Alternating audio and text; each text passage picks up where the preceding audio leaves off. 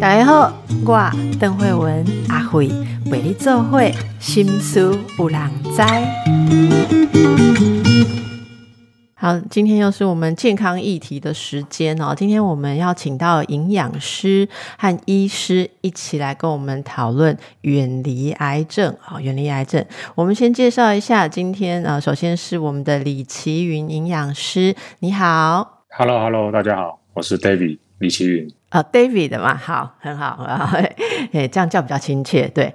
那么大家都很好奇哦，有人认为说病从口入，哈，病从口入了哈，就是说大家吃的东西其实是可以决定身体是否健康。我们也知道很多人生病的时候，或是健检如果出问题，第一个就会开口问说，那他是吃错了什么？好，那么我们就呃先来请教一下，最近呃这个大家都注意到说，台湾人的癌症像乳癌的比率是逐年在攀升的。我们有看到您在脸。书有分享说，除了大家一般会做的这个乳房检查之外，哈，GI 米健哈吃的东西也非常的重要。我们就来请教营养师，哪些是会致癌的食物啊？或者是说，到底要怎么去思考食物呢？好，呃，其实我觉得食物它本身并没有罪，其实重要的是来自于它摄取的量。呃，比如说像是。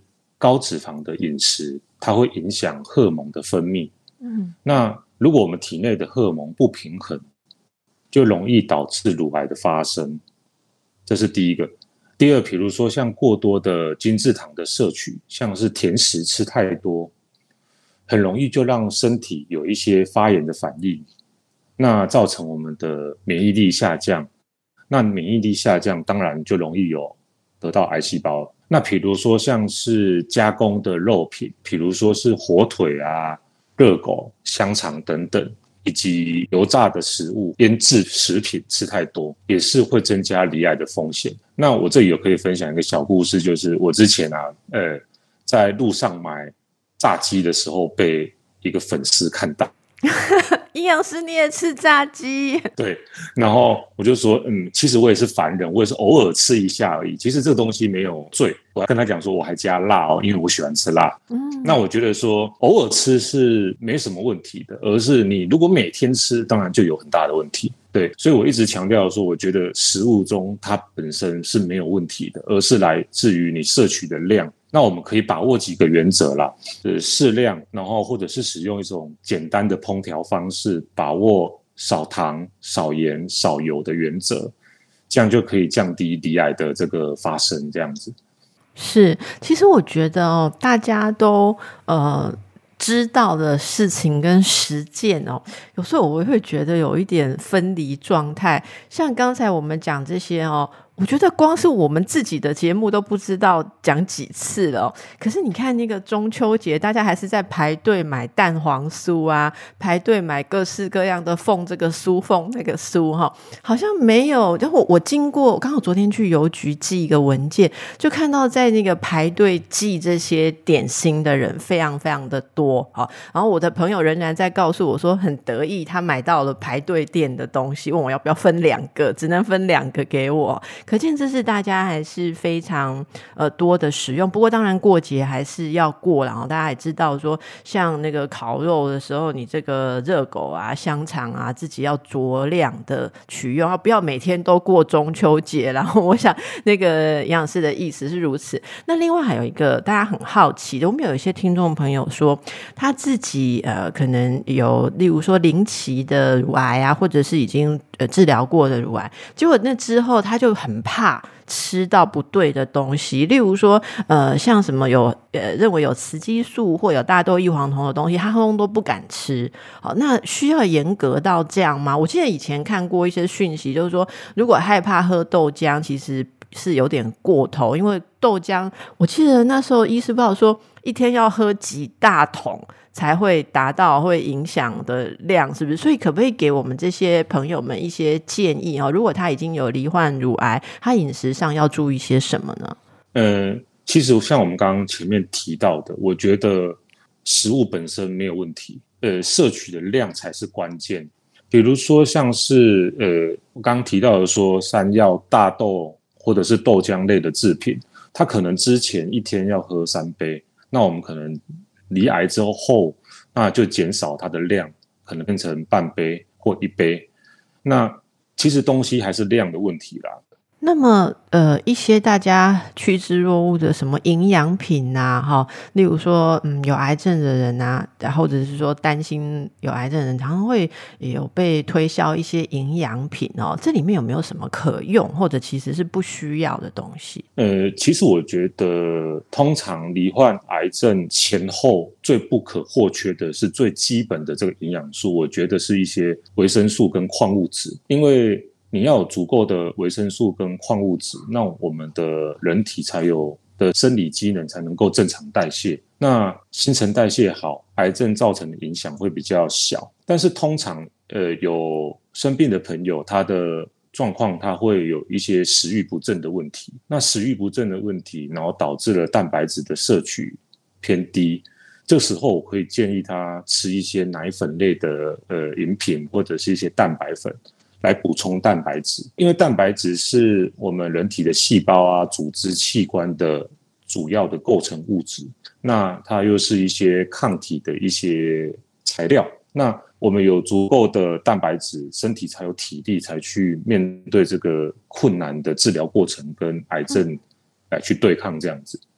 最主要是两个维生素跟矿物质，还有一些蛋白质类的。一些产品，嗯，所以您会建议大家说，像维生素、矿物质的部分，是说，例如像有人每天都要喝精力汤啊、绿拿铁啊，这种东西是必须的吗？应该这么说，如果我们每天都可以遵照卫福部建议的这个建议的饮食剂量，那当然我觉得不需要额外的补充，而是因为我们现在的饮食过程大家都外食嘛，那可能摄取的营养素、维生素、矿物质是不太够的，那这时候我就觉得建议补充。了解，其实卫福部的那个量哈，诶，是讲是现在是五蔬果还是几蔬果？就是。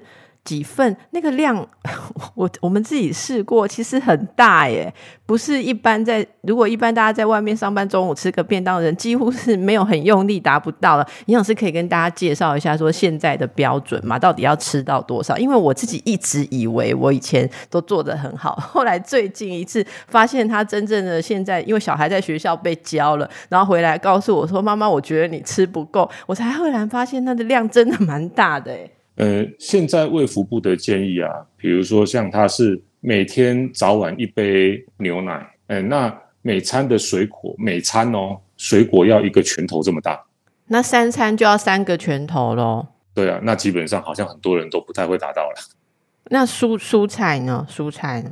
那蔬菜，假设我们每天要每一餐要吃一个，呃，这一个拳头大的水果，那青菜要比水果更多。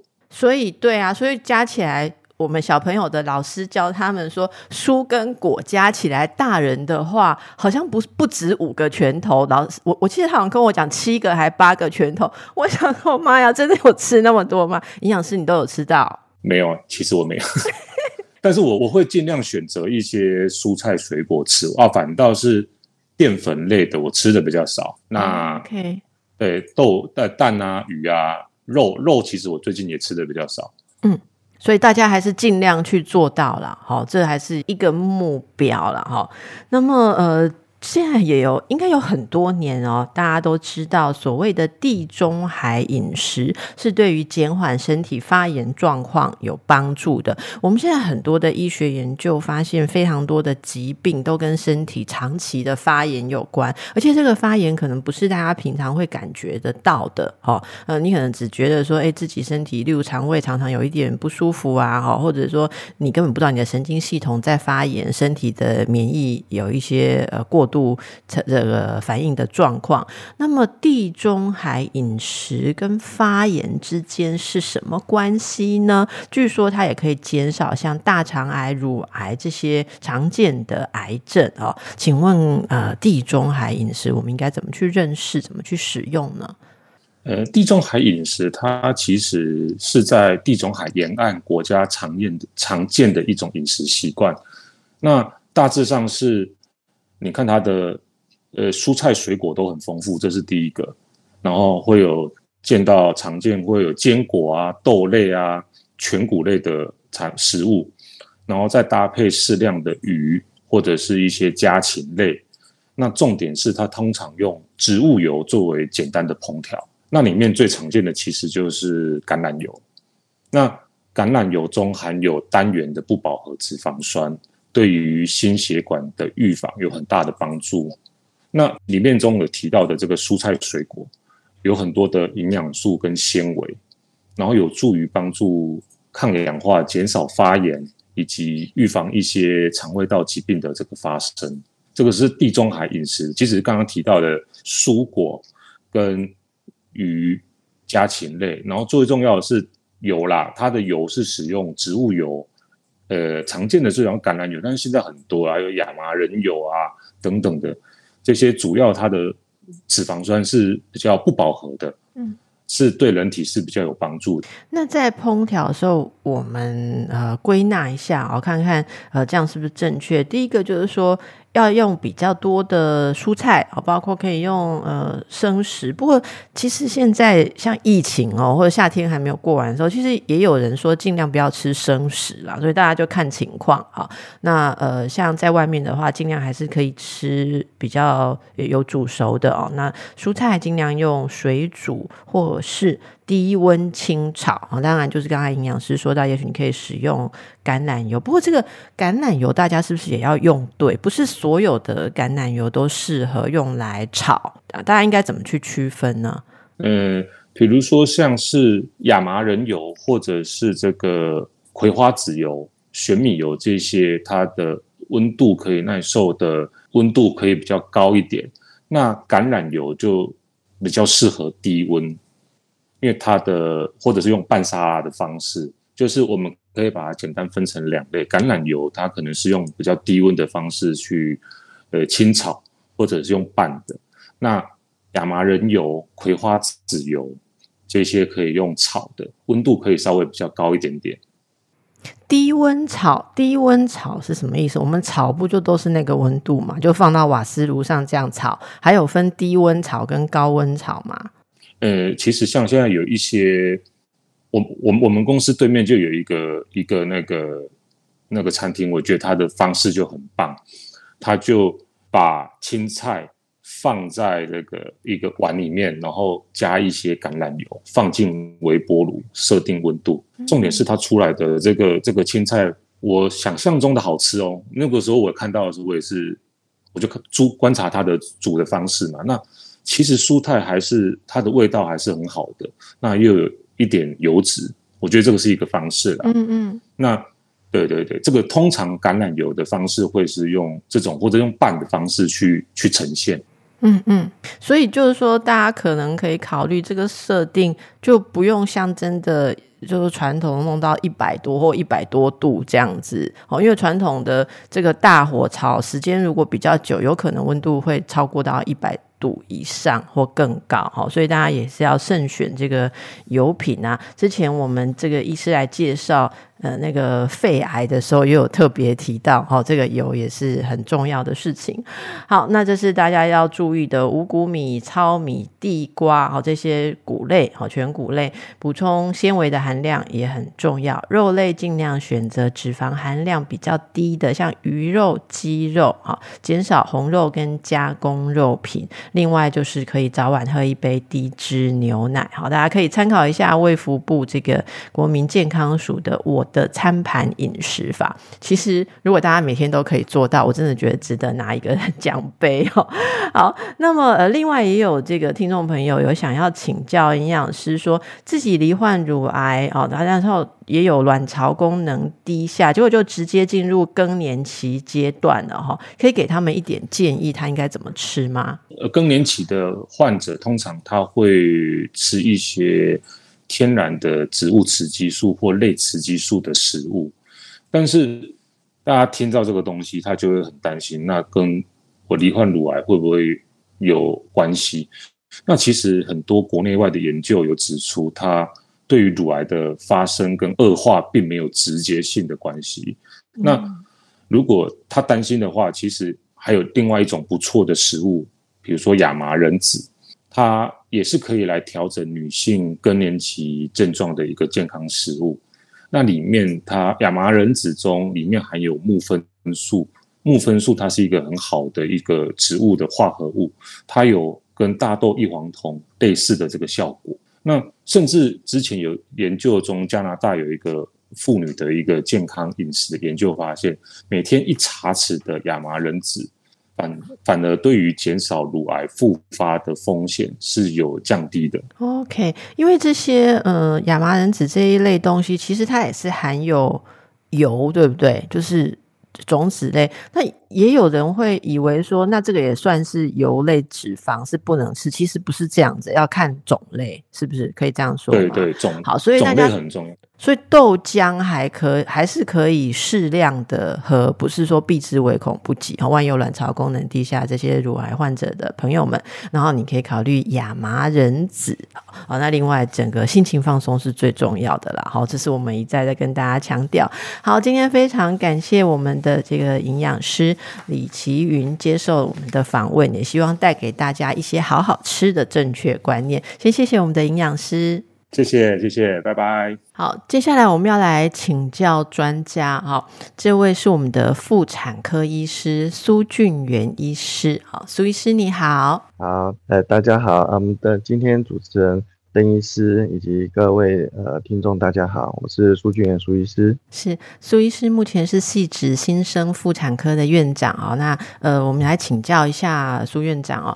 大家对于乳癌其实都感到非常的害怕哦。我身边很多的女性朋友都有算是乖乖的做检查了哦。可是检查之后，其实很多的女性都有一些在观察的，例如说有一些纤维囊肿啊，有人说有什么水流啊，各式各样的哦。那呃，有些人就。呃，应该说非常的担忧。那当然也有相当多的人是呃，这个罹患了乳癌，有的是临期就处理掉，或者是说呃有治疗过。那么对于乳癌，现在啊，您在这个一般呃服务民众的时候，有没有什么觉得大家比较忽略的哦？想要跟大家再强调一下，为了预防乳癌这个疾病，我们要有的一些观念，现在民众比较不足的。首先，好先说明一下为什么妇产科。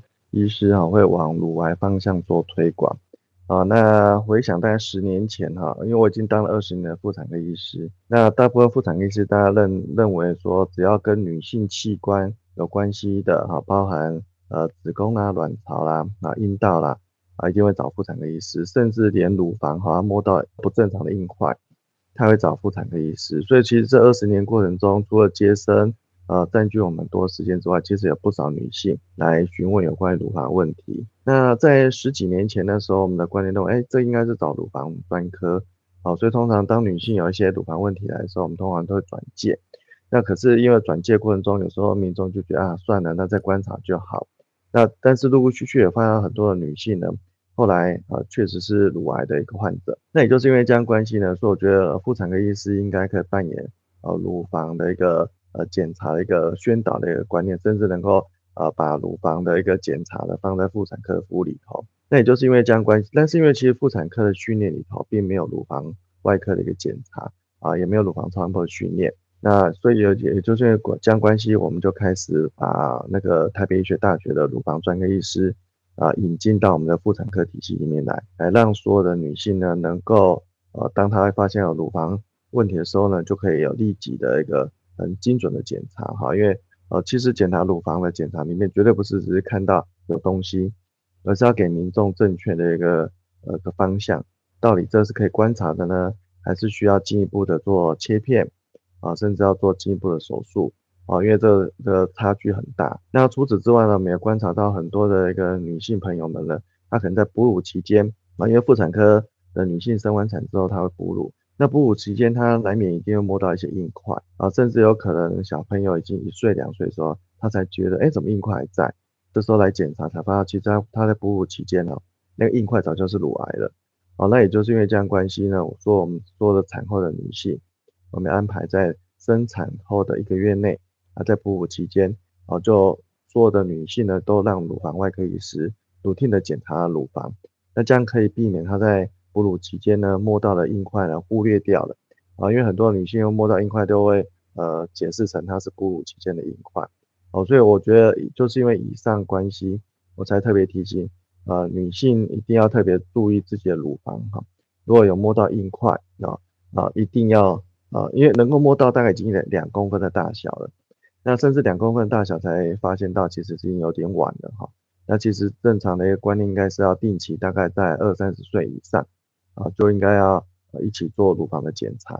那这是以上我从一个妇产科医师从临床上，因为我们所接触都是女性的一个朋友，那除了呃妇产科的议题之外，也很多都是乳房，而且现在乳房盛行率呢，已经远远超过以前我们刚推广的六分钟呼一声的那个子宫颈抹片，就子宫颈癌啊，在之前呢，大概二三十年前呢，子宫颈癌是第一名，现在乳癌啊，反而是呃女性的一个肿瘤的发生率第一名，那死亡率大概第二名左右，啊，所以乳房的一个呃一个保健概念以及乳癌的防治啊。确实是应该妇产科医师共同去呃，针对所有女性朋友来看诊的时候，能够共同推广以及帮忙注意的部分。嗯，谢谢苏院长的说明哦。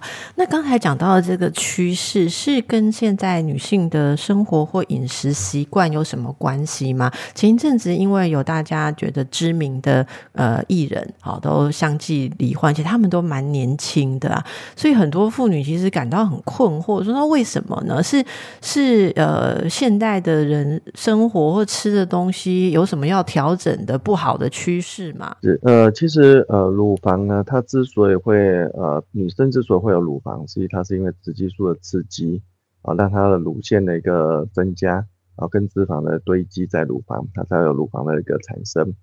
换句话说，其实呃，乳房以及乳癌这个疾病，尤其乳癌这个疾病是跟雌激素非常非常有关系哈。那雌激素是女性特有的一种荷尔蒙，当然男性也有，只是男性的比例比较低，女性的比例很高。啊，那雌激素呢？除了女女性本身自己产生之外呢，外界的雌激素其实也一直在增加当中。啊，比方说我们举的一些脂肪，啊，呃，动物类脂肪。啊，那有些人说我平常不吃脂肪啊，我不吃油的东西，为什么还是会有雌激素？因为其实当我们人体啊过多的热量进来，比方说吃了太多的碳水化合物、甜的东西，啊。那可能就会堆积成脂肪，就变肥胖。那只要是肥胖呢，它就会产生雌激素。那雌激素就会对我们身体的很多器官，尤其是雌激素易感性的器官，比方说乳房啊，就会大量的一个造成乳房乳腺的一个增生，以不正常的分化啊。这是呃外界饮食来的。那除了饮食来之外，其实我们自然界里面啊，有很多人工的啊那个呃环境荷尔蒙啊，比方说塑化剂。尤其是在石化时代，哈，就是石油的使用的时候，不管是燃烧的石油啦、空气污染啊，啊这些里面的石油物质呢，它都成为环境荷尔蒙。那之所以称为环境荷尔蒙，就是因为它呢，呃的这些物质呢，跟我们人体的荷尔蒙很类似，它会模仿我们人体荷尔蒙去刺激我们人体的器官，会模仿雌激素去刺激我们的乳房。所以，我们环境中包含吃的，可能都吃大量的一个。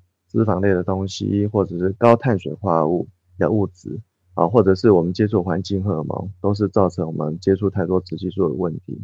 那为什么台湾会渐渐的会越来越多年轻化趋势？其实跟台湾的一个生育的一个年龄啊大大改变有关系哈。我们回想大概父母亲的年代哈，他们应该是十几岁，可能二十岁左右就已经结婚了。那结婚之后就开始呃有生育的计划。啊，可能就生三个、五个啦，甚至更多哈。啊，尤其是跟呃长辈那一年代，可能更早婚，然后更早有小孩子。那因为呃在呃怀孕期间呢，雌激素的一个分泌物呢分那个量呢就会比较少，尤其哺乳期，它雌激素量也会比较少。啊，那这时候怀孕跟哺乳期呢，它就可以让我们人体哺乳雌激素的一个比例啊大大下降。啊，那再加上说以前的时代呢，没有这么多精致的一个糖类。跟淀粉，呃，就不会造成身体的肥胖。那之前也没有这么多的一个呃所谓的植呃动物性的脂肪，那也比较不会造成呃雌激素的一个铺路。啊，所以那在以前的呃台湾人呢，可能营养没那么好，所以不会造成肥胖。啊，那也比较多劳动，啊，可以做一些呃体内雌激素的一个代谢。所以说在以前的情况底下呢，比较不会有乳癌的一个发生。那随着呃我们台湾人的一个饮食文化开始做西化，会有精致糖类蛋糕啦，啊，那一些啊，比方说素食呃文化，而且高油、高盐、高脂的一个文化进来之后呢，加上慢慢大家对于呃水果啊，尤其是大家觉得吃蔬果是好现象，可是却是以水果代替蔬菜。那其实水果它并不是一个非常好的东西啊，因为水果里面有大量的果糖，而且是越甜的越想吃。但是其实果糖到我们体内去了之后呢，它无法代谢，它就囤积成脂肪。那也就是说，所有的呃精制糖类跟精制淀粉呢，都是造成我们囤积太多脂肪的原因。那也就是因为这样关系，好，所以我们台湾的肥胖率也越来越高。那肥胖率越来越高，也会造成雌激素的一个增加，还会造成乳癌的发生率增加。那刚刚有提到说晚婚哈，尤其是妇产科医师最明显感受到这一块啊，很多。都已经三十岁的女性啊，啊来门诊啊还未婚啊，那呃甚至有呃三十五岁四十岁哈也还没有对象啊，甚至也不打算结婚也不打算生小孩的人还蛮多的。所以晚婚以及晚婚之后衍生出来的晚育啊，甚至只有生育一胎，都让她的整个雌激素暴露在。呃的时间点啊，比以往更长。那这也是为什么台湾渐渐的往西方国家一样迈进，就是乳癌的发生率啊越来越高，也跟所有雌激素步入时间太长会有关系。哦，这是真的是那个医师一口气就跟我们做了很完整的一个卫教。哇，那大家这个听起来真的会觉得，这其实是现代生活当中。很靠近，很很要小心的一个状况哦。还有人问说，那睡眠呢？像像晚睡、熬夜，这也会有关系吗？很好的一个问题哈。首先，我们先了解我们人体的雌激素哈是如何代谢的哈。当我们接触了这么多，不管是呃动物性雌激素或者是环境荷尔蒙，那到我们体内去之后呢，我们体内呢是有肝脏啊做排毒啊做代谢。那肝脏的代谢完毕之后，它会送到肠道，肠道去之后再由粪便所排出。那可见得说有两个因素可以让我们呃那个雌激素有进无出啊，比方说它肝脏无法适当的代谢。那晚睡呢，当然就肝脏无法在呃晚上的时候呢做它的该有的工作啊，因为呃晚睡就会造成肝脏的负担。那这时候肝脏无法好好的利用夜间的时间，好好的把我们体内多余的雌激素做代谢。那当然雌激素就囤积在我们的体内里头。啊，除此之外呢，呃，即使肝脏好不容易的把它代谢完毕了，就像妈妈很辛苦的把房里房间里面的垃圾呢都清理完毕放到门口了，结果呢，小朋友又以为这东西好东西，又把它拿回来一样啊。同样道理，如果今天肝脏已经代谢完雌激素，把它给放到肠道去，准备借由排便把它排出来，因为我们雌激素是借由排便而排出来的啊。那如果假设今天他的饮食习惯又很少喝水，那不吃纤维。啊，造成他容易便秘，那运动量又不足啊，便秘的状况更严重。那这时候呢，他好不容易肝脏所代谢完的雌激素呢，啊，又被肠道给回收回来，又进入到人体里面来了。那这样反复的循环里面，让我们的雌激素呢一直无法代谢。那雌激素当无法代谢的时候，人体呢也会更加肥胖啊，因为我人体的脂肪细胞会产生雌激素，雌激素也会造成脂肪细胞的累积。哦，所以一个睡眠不佳的人呢，或者熬夜的人，或者是不爱运动、不爱吃纤维啊，容易便秘的人，他都是容易肥胖的一个体质。那除此之外呢，也是因为他雌激素无法代谢啊，所以他雌激素对于身体的所有易感器官哈，包含啊女性可能是乳房、乳癌，那男性呢，其实呃射物腺癌也是跟雌激素大有关系。哦，所以说雌激素是人体很大的一个元凶哈。所以为什么说？呃，肥胖是百病之源呐，哈啊，所以我觉得正常的睡眠哈，以及呃正常的运动，对身体绝对是有好没有坏的。哦，大家今天又学到新的知识了哈！刚刚那个比喻，哎，丽娜是家庭主妇，一点就尴尬哎，就是房间整理干净，呃，又捡不被捡回来哈。这个哎，这个比喻大家要记起来哦。所以原来你的运动纤维，那其实就是像预防大肠癌，大家在讲的那个东西，也可以预防其他的癌症哈。就是说，你不要让你的肠道排泄不良哈。对。因为其实我们肠道的一个排泄哈是非常非常重要的哈。我们人体的排毒呢，为什么需要排便哈？排便不是只是排掉我们吃下啊不不需要的东西，它包含是在排毒哈。那其实便秘的一个习惯，其实非常不好的一个习惯哈。它除了会造成啊大肠的息肉的一个可能增加大肠癌之外，其实之所以便秘哈会造成很多的疾病的原因，其实就是因为它无法把我们体内的雌激素的一些不该太多的雌激素要把它排除掉。哦，所以呃为什么我们强调要多吃高蔬菜、高纤维啊，而不是吃蔬果啊？因为大家会觉得，哎，我吃水果就是在吃蔬果。啊，因为水果里面纤维素其实并不多，那蔬菜才是纤维素最多的啊。那反正大家会把水果，比方说现在中秋节快到了啊，都是送月饼，最早是送月饼嘛，对不对？那大家发现，哎，不应该吃那么甜啊，不应该吃那么多淀粉的东西，大家改送什么？改送水果啊。那可是送水果又怕说送到那个不好吃的水果，就越送越甜。那可是渐渐大家有概念之后呢，可能现在也不再是以水果为送礼了哈，可能是送一些养生的东西啊。这是台湾的民众的一个。健康观念一直在演变当中，所以说水果应该是适量就好。但是其实蔬菜啊，高纤维的东西哈，才是我们人体所需要的。是想想大家真的不要拿公胸口水哈，好吃的东西你觉得越甜越好入口啊？Membo 哈，别跟它补操，那就是因为纤维少又甜了啊。所以大家一定要多注意哦。好的，我们让大家起来动一动喽。我刚才该跟院长讲说哈，病人一定都很喜欢。找他问他啊，因为苏医师的说明都能够让大家觉得，哎，非常可以想象，而且印象很深。那大家如果呃慢慢有一些观念的涉猎哦，为什么还是会有那个漏网之鱼？然后大家对于这个乳房的预防跟检查，是不是还是有些人有有障碍哈？对，那一般民众哦，对于乳房检查哈的想法，一定都第一个印象中就是乳房摄影。啊，就是那个夹起来很痛的那个乳房摄影哈。那乳房摄影其实它比较适合在乳房组织哈比较松散啊，比方说像呃外国的女性啊，乳房很大，但是她们是比较软的。那这样情况下呢，这样子压的时候呢，还还可以接受。但是对于我们华人来讲啊，尤其是华人女女性朋友们，有时候她乳房本身就比较致密，那可能也没那么大，这时候要去夹，可能可能皮肤。夹起来就很不舒服，好，所以说呃，为什么女性对于乳房检查哈会比较胆怯害羞的原因，一方面是不舒服，二方面是呃比较没那么方便。为什么这样说哈？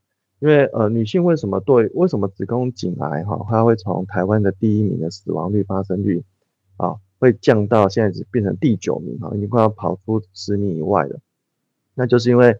在大概二三十年前，那时候台湾推出了一个六分钟呼一声啊，很好的口号，加上妇产科医师不断的借由呃推广，每年每三十岁以上哈，年要做抹片，所以现在基本上哈，女性只要满三十岁，大概就有个概念啊，我要做抹片。可是大家大概没有一个概念，认为说我几岁要开始做乳房检查啊，一定认为说啊，这个乳房检查应该离我还很遥远哈，可能啊 maybe 等更年期之后。啊，才有可能需要做这样检查。那为什么会这样的一个迷失哈？其实跟我们目前的乳房的一个那个摄影哈的给付时间也有关系啊。因为我们台湾的膜片检查是三十岁以上啊，健保会给付膜片检查一次，所以大家大概就认为三十岁以上就是子宫颈癌高风险哈，所以说才需要做检查。可是乳癌筛检呢，它是借由我们的呃烟品健康福利捐。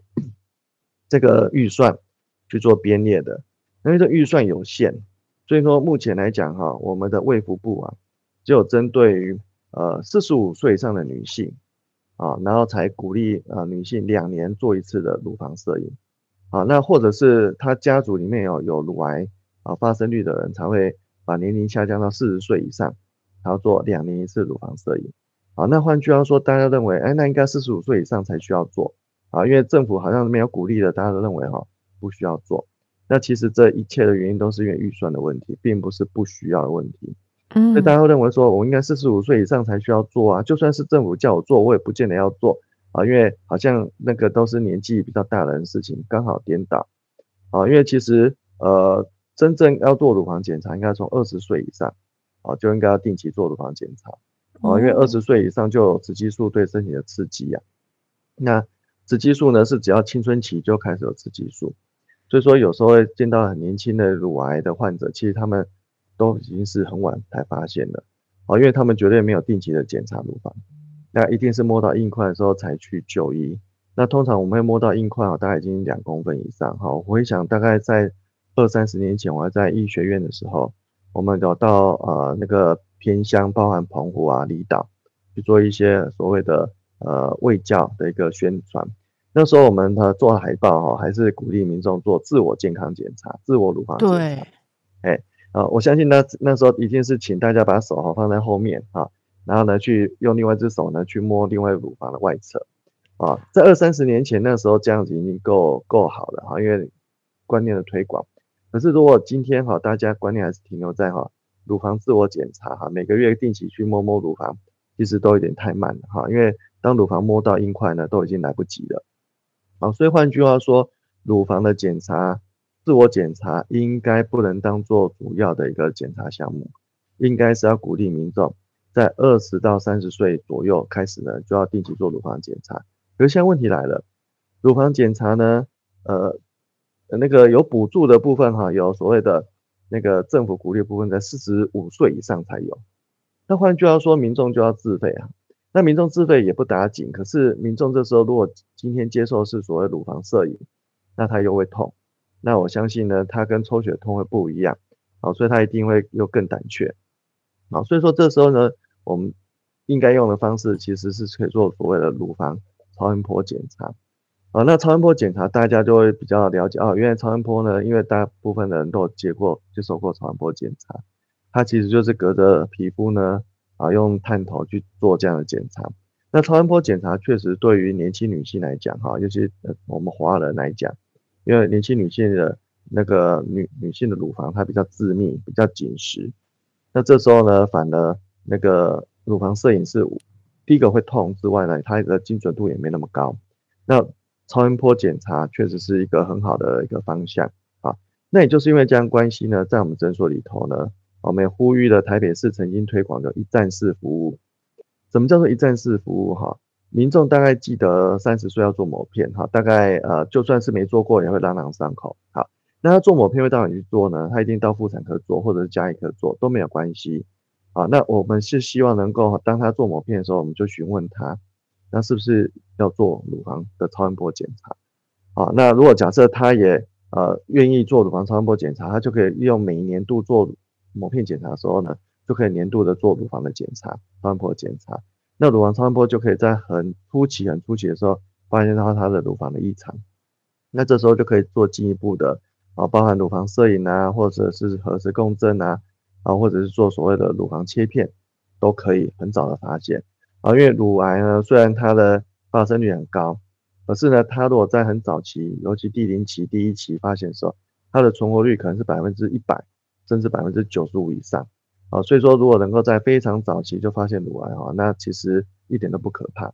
最可怕的就是呃发现说已经太晚了啊，因为太晚之后可能就转移到其他的，像骨头啦啊那个头啦那个大脑啦啊，包含一些其他的肝脏啊，那就呃非常的麻烦，而且它的死亡率就会非常高哈。所以我们妇产科医师可以从所谓的乳那个子宫颈膜片，每民众每年。都有这种概念的时候呢，能够大力的推广啊，做乳房的这个检查。那这部分也当然希望啊，我们公部门能够把乳房的一个检查的一个那个给付哈，再能够把年龄层再下降一点哦，因为民众已经越来越仰赖政府提供相关的资讯跟资源了，好像政府不提供的就不是该做的一样哈。我比方说子宫颈抹片，啊，大家认为哎，好像只有抹片才是子宫颈检查，其实在国外。已经不是把抹片当第一线了哈，已经是把 HPV，呃，人类毒素病毒检查当第一线啊，因为子宫颈癌很明显是跟病毒有关系，所以可以检查是不是有病毒，没有病毒大概会造成子宫颈癌可能性很低。但是乳癌，它目前还没有一个确切的原因以及确切的一个指标可以做检查，那这时候唯有仰赖哈，呃，比较密集的一个那个检查啊，包含就是乳房超音波啦。或乳房摄影啊，因为它不像可以抽血做精准的检查，它也不像子宫颈癌一样可以做 HPV 的检查，可以比较精准。所以目前乳癌就是因为它没有一个很精准检查，所以它只能会仰赖大家定期啊，大概从二十五岁啊，最慢从三十岁，一定要定期做检查。那我相信就可以很早的发现啊，很早发现。是哦，这个大家其实。严格的说啦，就算你要自费做一次乳房摄影，自费做一次超音波检查，我觉得对大部分的女性而言，哈。其实你就少买一件衣服，少少花费一一场享受，其实这是很重要的事情。但是大家都会等着，真的啊。所以是你刚刚讲，很多人呃，像在那个妇产科的门诊啊，有时候就会听到说，哎，医生劝一个人说，哎，你你你今年还没有做膜片，好，再看一下，医生都会看一下。然后那个他就说啊，闷呐，麻烦呐，哦，光洗干呐，等一下干嘛？然后医生会跟他说啊，这边结啊，啊，就说。啊，是哈，后来我走起来哈。可是你如果跟他讲说现在要几千块，他可能就真的真的不要。但是我想这种心态，大家为了自己的健康，还是要去克服啊。那最后有一个问题是这样，呃，所以是我们的听众朋友有一些年纪比较大的哈，大姐们、阿姨们哦，他们有一种想法是说啊，停经之后就没有什么那个雌激素比较少，是不是就没有乳癌嘞？好，其实哈，我们人体的雌激素哈。